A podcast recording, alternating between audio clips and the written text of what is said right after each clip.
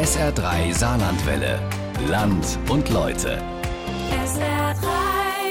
Ein Jahr im Wald, das war das Motto von SA3-Reporterin Katja Preisner. Sie wollte die Natur vor ihrer Haustür besser kennenlernen. Schließlich gibt's im Jahrland ja viel Wald.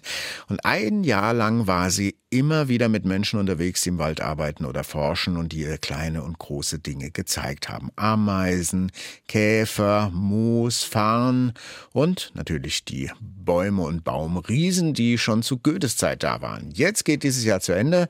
Ein Jahr Wald ist der letzte Teil der Serie und da geht's um die Zeit vom Herbst bis zum Winter. Ihre lange Reportage jetzt in der nächsten knappen halben Stunde. Der Baum hat mich von weitem schon irgendwie angestrahlt. Der sieht nicht mehr so fit aus. Hier stehen wir auch vor einer Lerche und die Lerche ist tot. War es ein natürlicher Tod oder wurde nachgeholfen? Die arme Lerche hat kaum noch Borke.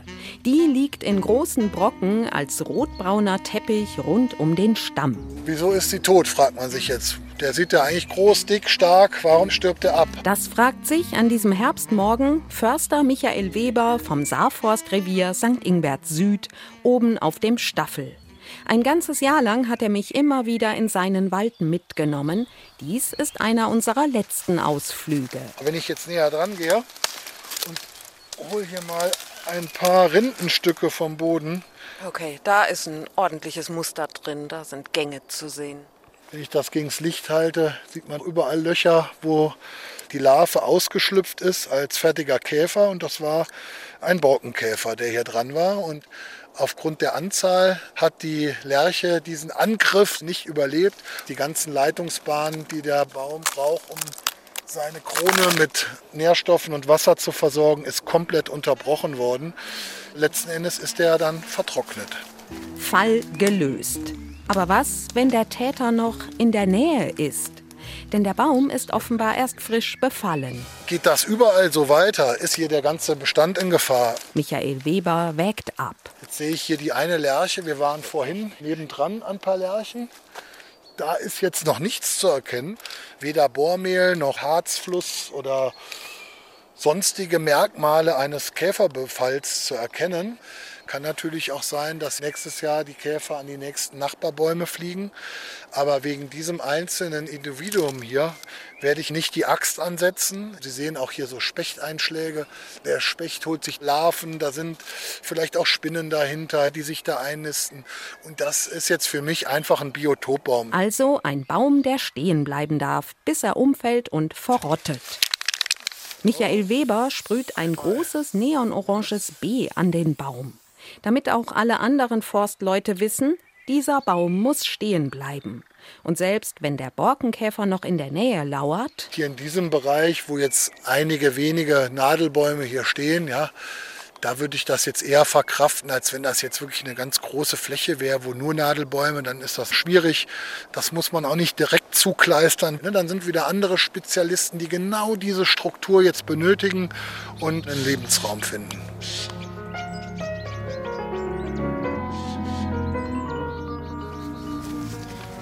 Tote Buchen sind ein Dorado für holzzersetzende Pilze. Und für Pilzsucher wie Ulf Heseler von der Delatinia, der naturforschenden Gesellschaft des Saarlandes. Auch die riesige tote Buche, die im Wald am Wanderparkplatz Enzheimer Gelösch liegt, ist ein sogenannter Biotopbaum. Das ist der prächtige Schichtpilz ich weiß nicht mehr, Johannes, seit wie vielen Jahren kennen wir den hier im Saarland? Schon Anfang der 60er Jahre. Da war der Pilz so selten, dass wir nur ein oder zwei Pfund im gesamten Saarland hatten. Und er ist in den letzten 20, 25 Jahren so häufig geworden, dass man ihn praktisch bei jedem Gang an Buchenholz heute findet. Das ist eine Art, die etwas bessere Temperaturen möchte, also nicht so tief, wie wir es in den 60er zum Teil hatten. Johannes Schmidt ist eine wandelnde Pilzdatenbank. Als Mykologe, also Pilzkundler, erstellt er fürs Saarland auch die rote Liste im Bereich Pilze. Das sind zwei Pilze, die, also dieser hier kommt nur an Buchenholz vor. Ich hole mal einen davon raus. Der sieht weiß und glibberig aus und der hat jetzt wieder so einen richtigen Schirm. Das ist ein Hutpilz. Der hat also auch einen schönen Ring hier. Nämlich eine Verdickung am Stiel, als hätte jemand dem Stiel einen Ring übergezogen und ziemlich weit hochgeschoben. Der Ring kommt dadurch zustande, dass in der Jugend der Hut ja geschlossen ist und mit dem Ring hier am Rande verbunden. Und wenn der Hut sich ausbreitet, dann reißt der Ring ab vom Rand und bleibt dann am Stiel hängen. Wir gehen den Stamm weiter entlang. Johannes Schmidt macht mich auf dunkle Flecken am Holz aufmerksam, die aussehen wie vermoderte Rinde. Dieser Schwarze hier, das meint man, das wäre Holzkohle oder sowas ähnliches, aber der Stamm ist ja nicht verbrannt, sondern das ist ein Schlauchpilz, der hier an der Buche noch wächst. Und der so heißt, weil er seine Sporen in schlauchähnlichen Behältern bildet. Außerdem scheinen an dieser alten liegenden Buche noch lauter UFOs gelandet zu sein als würden fliegende Untertassen in grüngrau im Stamm stecken. Das ist der Zunderschwamm, mit dem Menschen früher tatsächlich Feuer gemacht haben. Wir sind immer noch an dem liegenden Buchenstamm, der mal locker 20 Meter, ich weiß jetzt nicht, wie lang der ist. Wir haben jetzt schon mindestens fünf Pilzarten allein am Stamm entdeckt. Ja, genau. Wir hatten schon mal aufgenommen an liegenden Stämmen, die also in Ruhe gelassen wurden, dass innerhalb eines solchen Abbauprozesses 25 bis 30 verschiedene Pilzarten auftreten können. Es gibt nämlich manche, die gehen an das frisch gefällte Holz. Dann gibt es welche, die gehen nur ans alte Holz. Und dazwischen gibt es eine Reihe von Arten, die im Laufe der Zersetzung des Holzes dann auftreten. So viel Leben an einem Stück Totholz. Die Pilze sagen Danke. Wir sehen diese Eiche hier, die hat eine relativ zarte Rinde, also die ist nicht so grob wie bei manch anderen Eichen. Und wir sehen auch nicht, dass der Baum hier viele Äste hat, sondern bis auf bestimmt, ich würde jetzt mal schätzen, 15, 16 Meter, da kommt der erste starke Ast und da beginnt auch dann die Krone. Im herbstlichen Wald ist Förster Michael Weber weiter auf Fahndung. Diesmal nach dem perfekten Baum. Die Furnierholzwerke haben kein Interesse daran, zum Beispiel, dass ein Baum besonders viele Äste hat, dass ein Baum krumm ist, dass er gedreht ist. Es gibt gewisse Vorgaben, also dass die Zielstärke erreicht sein muss. Sprich, dass der Baum die richtige Form und Größe hat, um gefällt und verkauft zu werden. Das wird gemacht, wenn der Baum im Winter in die Ruhephase geht, wenn kein Saft mehr fließt. Am Anfang meines Waldjahres durfte ich ja bei einer Fällung zuschauen, jetzt bin ich bei der Vorbereitung dabei. Michael Weber steht vor der 150 Jahre alten riesigen Eiche im Wald bei St. Ingbert und legt auf Brusthöhe eine Art riesige Zange um den Baum. Das ist die sogenannte Messkluppe. Das ist wie so eine Schieblehre, sage ich mal. Die halte ich jetzt hier an den Baum dran und dann kann ich hier rechts ablesen, dass der Baum genau 70 Zentimeter hat auf dieser Messung. Also als Durchmesser des Stammes auf dieser Höhe und das passt laut Vorgaben des Saarforst Landesbetriebs. Ich habe vor, fünf bis acht Stämme an die Submission aus dem Revier zu liefern. Ich muss mal gucken, wie weit ich da komme.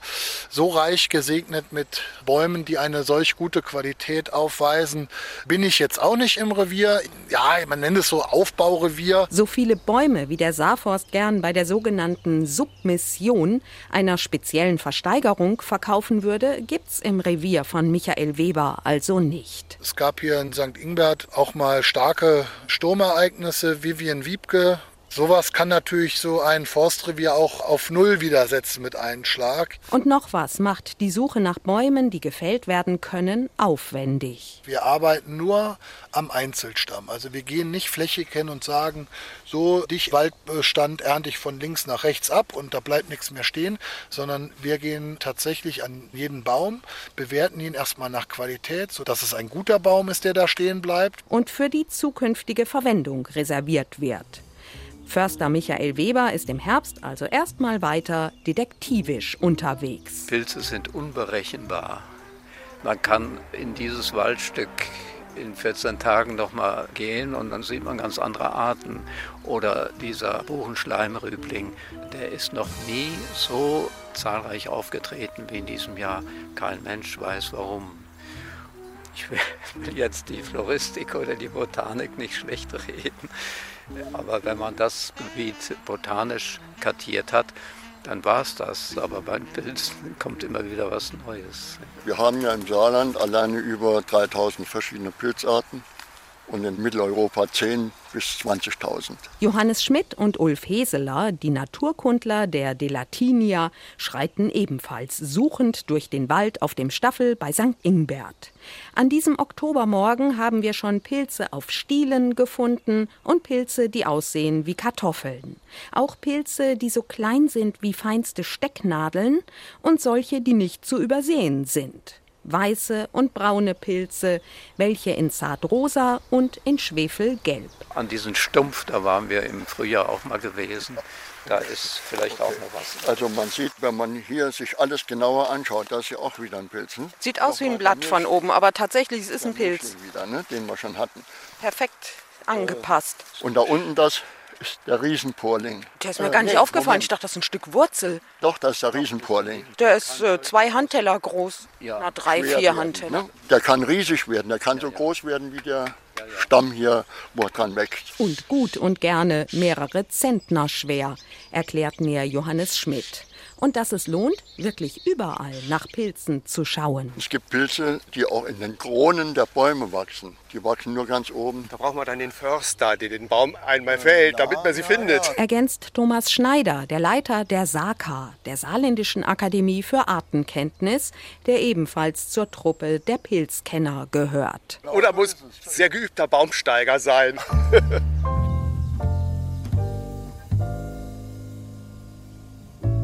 An diesem Tag wird Förster Michael Weber da nicht helfen können. Heute wird nicht gefällt oder geklettert, sondern ausgesucht.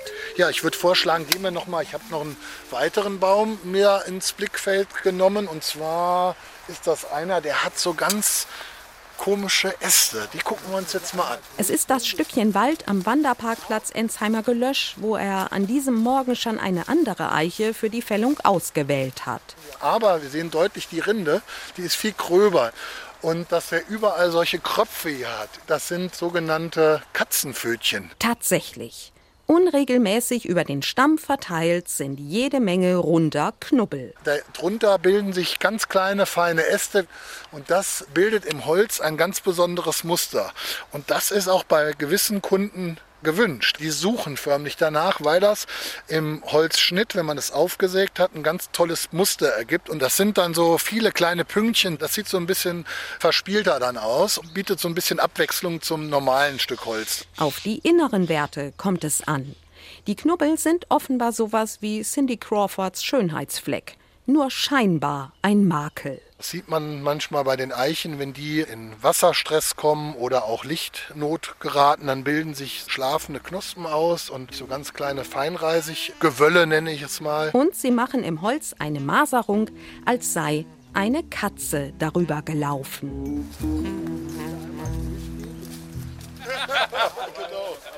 Eine Grillhütte in Niederwürzbach. Auch das gehört zum saarländischen Wald im Winter. Das Treffen der Forstleute am Jahresende. Hier sind auch die, die noch die Zeit der Kahlschläge erlebt haben. Bevor der Saarforst Mitte der 80er dazu überging, viele unregelmäßig verteilte Einzelstämme zu fällen, statt ganze Flächen zu roden. Vieles hat sich verändert. Ja gut, früher haben wir Akkord gearbeitet noch. Wir haben auch viel Schichtholz gemacht. Also quasi aufgespaltene Stücke. Das ist im Akkord gemacht worden, ja. Jörg Steinmann ist Mitte 60 und hat fast 50 Jahre als Forstwirt gearbeitet. Dann ist es morgens losgegangen, hat man morgens schon gewusst, man muss halt das und das machen, für das Geld zu verdienen. Ne? Also heute kann ich das nicht mehr machen. Deswegen ist es heute möglich, noch bei dem einen oder anderen in meinem Alter, ich wäre jetzt 64 Jahre, noch die eine andere Arbeit zu machen. Das wäre früher halt bei vielen nicht mehr möglich gewesen. Ja, oder hat nur Zeitlohn gemacht. Ja. Und das war eine gewaltige Lohneinbuße. Ne? In Zeitlang die 5, 6 D-Mark weniger gehabt in der Stunde. War man eigentlich bestraft, ne, weil man sein ganzes Leben lang Akkord geschafft hat und hat dann die letzten Jahre dann nur noch Zeitlohn können machen, wenn man der Akkord nicht mehr gepackt hat. Und das hat sich schon geändert. Heute haben wir unser Monatslohn, da hat jeder das gleiche Geld der Druck ist halt weg und das ist gut. Die ältere Kollegen sind ja mit Mitte 50 verrentet vor, weil sie den hohen körperlichen Druck nicht mehr konnte standhalten. Erinnert sich Georg Linz, ebenfalls Jahrzehnte beim Saarforst und frisch in Rente.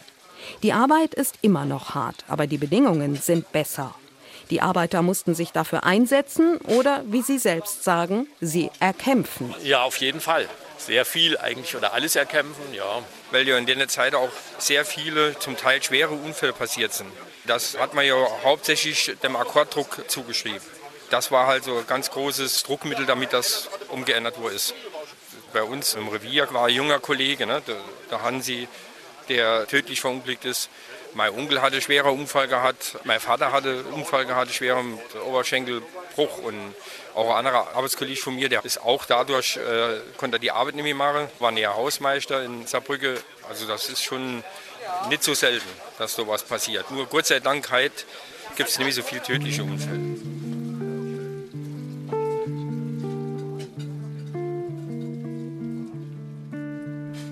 Aber nicht nur die tonnenschweren Baumgiganten können gefährlich sein, auch die deutlich kleineren Objekte, die ich mit den Pilzexperten in Augenschein nehme. Johannes Schmidt, der früher an der Saar-Uni Biochemie gelehrt hat, hatte dank seiner Pilzexpertise noch einen Nebenjob. Ich habe also oft und lange für die Krankenhäuser in der Rheinpfalz und im Saarland bei Pilzvergiftung die Untersuchungen gemacht. Dass man wusste, welcher Pilz war die Ursache der Vergiftung, dass man eine richtige Diagnose und eine Behandlung machen konnte. Was untersucht man denn dann? Mageninhalt? Ja, ja. Also von oben bis unten. Ist nicht immer angenehm, aber man muss es ja dann auch machen, um den Leuten auch helfen zu können. Mit Mikroskop, Färbemitteln und Zentrifuge, erzählt er, habe er sich dann im Krankenhaus schnell an die Arbeit gemacht. Man kann natürlich heute auch durch die neueren Methoden der biochemischen Analyse die Giftstoffe bestimmen, aber die sind oft in so geringer Konzentration noch im Blut oder sonst wo vorhanden, dass das sehr schwierig zu machen ist. Da ist es günstiger, wenn man die Merkmale der Pilze erfassen kann und dann sagen kann, es war der und der, der Knollenblätterpilz oder das oder das und kann dann die entsprechende Behandlung machen. Wie ein Forensiker wurde Johannes Schmidt zu den Einsätzen gerufen. Und dann immer am Wochenende natürlich, ne? oder nachts wenn dann die Koliken und die Beschwerden beginnen. Und das Gleiche ist in Häusern, die noch alte Holzstrukturen haben, Balken, Decken. Da gibt es ja auch holzbewohnende Pilze, die große Schäden machen können. Und auch da habe ich in vielen Fällen helfen können, dass man weiß, es ist der Hausschwamm oder es ist der Kellerschwamm oder sonstige Pilze, dass man die entsprechenden Maßnahmen machen konnte, um das Holz zu retten. Aber heute durch die Infektion werden die Pilzbefälle natürlich seltener. Die sind dann aufgetreten, wenn Wasserschäden im Haus waren oder Überschwemmungen, zum Beispiel in der Saar am Staden, die alten Villen, da war ich oft zugange. Ein paar Wochen sind vergangen. Die ausgewählten Bäume im Forst wurden inzwischen gefällt. Der Submissionsplatz ist bei uns in Menschenhaus im Revier Vorpach. Und da legen wir aus dem ganzen Saarland und auch aus Rheinland-Pfalz Wertholz hin. Michael Weber, der Förster im Revier St. Ingbert Süd, klärt mich über die Submission auf. Es ist eine Art Versteigerung. Manche sagen auch eBay für Bäume. Damit sich's für alle Beteiligten lohnt, tun sich mehrere Forstbetriebe zusammen und bieten an einem zentralen Platz ihre Holzernte an. Und die Interessenten, die auch aus dem Ausland kommen, können sich dort alle Stämme anschauen. Das ist ein gerader Weg. Links und rechts liegen die Wertholzstämme und dann gibt es eine Liste und auf dieser Liste ist jeder Stamm notiert und darunter kann man dann sein Gebot schreiben und das wird blind abgegeben und später ausgewertet. Erst dann erfahren die Interessenten, ob sie ihre Wunschstämme tatsächlich bekommen. Diese Versteigerung ist immer im Frühjahr und an diesem Herbstmorgen muss Michael Weber noch die Daten einiger Stämme melden. Für die große Liste, die dann schon mal an die möglichen Käufer geht. Noch liegt das Holz im Wald bei St. Ingbert. Jetzt äh, sind wir ein paar Meter gefahren und hier sehen Sie die Ernte. Das sind Eichenstämme. Fünf dicke Stämme sehe ich mal auf jeden Fall hier. Wie lang ist der längste da? Das werden die Forstwirte hier notiert haben. Ah, da kann man es nicht mehr gut erkennen. Da müssen wir nochmal das Maßband rausnehmen. Der daneben, der hat jetzt sieben Meter Länge. Da nehme ich an, der hat so knapp zehn Meter vielleicht. Ne? Hier vorne, der ist jetzt auch sieben Meter, da kann man es auch noch lesen. Aber leider durch das Rausziehen drückt sich Erde an den Stamm ran und dann ist die Schrift der Forstwirte nicht mehr zu erkennen. Das heißt, wir müssen neu vermessen den Stamm. Was hier liegt, ist Furnierholz. Auch diesen Begriff habe ich bei Michael Weber gelernt. Furnierholz bringt das meiste Geld. Das Gegenteil wäre Brennholz. Aber was hier liegt, wird noch lange überdauern. Das ist die Crème de la Crème der Bäume. Das sind dann Hölzer, die der Limousinenfahrer als Furnier in seinem Armaturenbrett hat. Das ist eine edle Verkleidung, vielleicht in einem Möbelstück vorne dran. Das ist einfach die höchste Wertschöpfung, die man aus Holz produzieren kann. Und das sind alles Eichen, ja. Ja, das ist eigentlich mit das gefragteste Holz, was wir hier produzieren können. Auch der Barrikwein, der wird ja auch in Eichenfässern gelagert und da sind die Franzosen ganz wild drauf, da tolle Eichenbohlen zu bekommen und das ist schon eine tolle Holzart. Förster Weber holt ein Tablet aus dem Wagen und eine Art Pistole, mit der er Nummernschildchen an jeden Stamm tackert. Und unten drunter steht SFL 14, das ist für Saarforst Landesbetrieb und 14 ist meine Reviernummer St. Ingbert Süd. Somit ist dieser Stamm jetzt sozusagen zuordnungsfähig. Ne? Hier auf diese Nummer buche ich alle Daten des Stammes drauf. Ui, der ist auch speziell.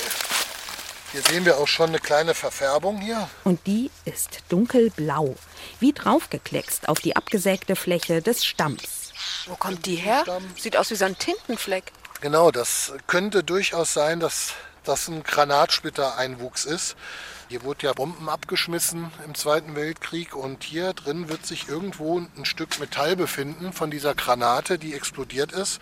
Der Baum hat die überwallt, diese Verletzung, und der steckt aber immer noch hier im Holz drin. Und das können teilweise 5 Mark Stück große Splitter die sind hier in dem Stamm drin. Ne? Da gehen wir aber später nochmal nach mit einem Splittersuchgerät, dass der Käufer auch weiß, Achtung, hier sind Splitter drin in dem Stamm. Ne? Eine böse Überraschung. Denn von außen ist dem Stamm nichts anzusehen. Überhaupt nicht, leider. Und zusätzlich sehen wir hier bei diesem Stamm ein Loch im Baum. Und das sieht aus, als ob das mal ein alter Rückeschaden war. Das ist der Stamm neben dem mit dem Splitter. Dieser hier hat eine Art Höhle im Stamm, wie die großen Luftlöcher im Baguette, die man erst beim Aufschneiden sieht. Und passiert ist das offenbar beim sogenannten Rücken, beim Abtransport gefällter Bäume aus dem Wald. Hier wurde irgendwann mal Holz dran vorbeigeschraubt. Die Verletzung hat sich zu einer Fäule ausgebildet. Und das ist jetzt hier das Loch, was wir sehen. Das ist schon ordentlich tief. Also ich denke, da müsste man mindestens noch einen Meter mal abschneiden. Aber das ist dann die Entscheidung der möglichen Käufer. Förster Michael Weber gibt auch diese Infos in das Formular auf dem Tablet ein. Jeder Stamm ist jetzt vermessen in Länge und Durchmesser. Jetzt vergebe ich hier noch einen GPS-Punkt, dass der Fuhrunternehmer, der das Holz abholt, auf die Karte schauen kann und weiß, wo liegt das Holz.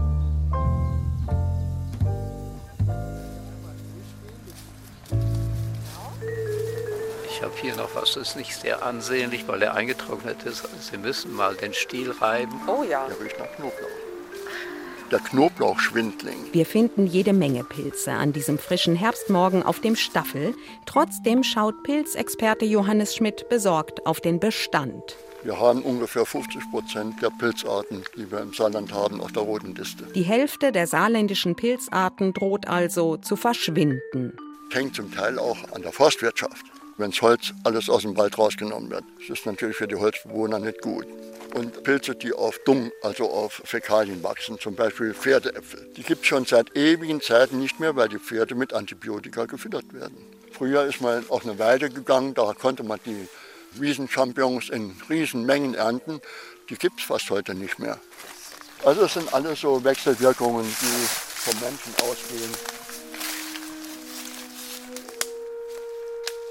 Die Menschen, die mit mir ein Jahr lang immer wieder in den Wald gegangen sind, haben mir verborgene Türen geöffnet. Nur durch ihr Wissen konnte ich Dinge sehen, die ich nicht geahnt oder nicht erkannt hätte. Moose sind Kryptogamen, also niedere Pflanzen, die keine Wurzeln haben. Und ein Fleckchen Moos kann locker aus fünf, sechs Arten bestehen. Auch Farne bergen ihre eigenen Geschichten. Ich finde besonders, dass sie schon so lange eben auf der Welt sind. Man kennt sie häufig vielleicht aus Filmen wie Jurassic Park oder so, wo sie wirklich die Vegetation gebildet haben. Ich finde, dass es so was Ruhiges ausstrahlt.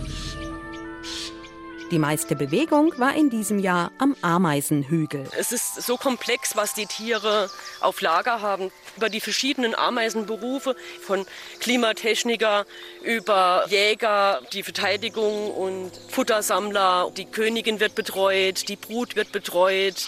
Eine ganze Welt an Waldlebewesen, auch das habe ich gelernt, sieht man nur, wenn man sehr genau hinguckt oder die Lupe nimmt. Und hier haben wir eine kleine Spinne. Oh je, wie groß dürfte sie sein? Halben Millimeter maximal. Der ist winzig. Naja, unter der Rinde ist auch nicht viel Platz. Michael Weber, der Revierförster St. Ingbert Süd, hat mich das ganze Jahr über zu den unterschiedlichsten Ecken seines Waldes mitgenommen. Auf und am Staffel. Treffpunkt war immer der Wanderparkplatz Ensheimer Gelösch. Da liegt noch unser alter liegendes Biotopholz.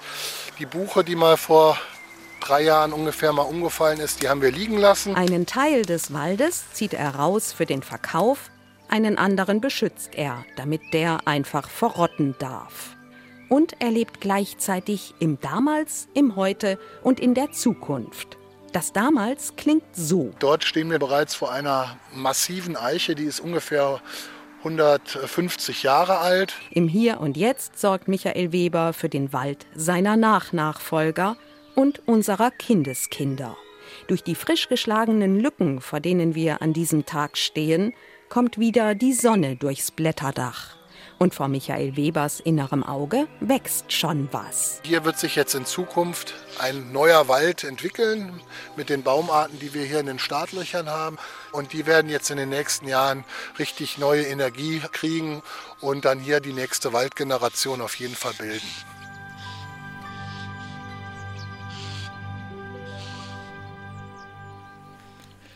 Ein Jahr Wald. Vier große Reportagen von Katja Preisner und das Ganze zu finden ab sofort auf www.sr3.de in ganzer Länge.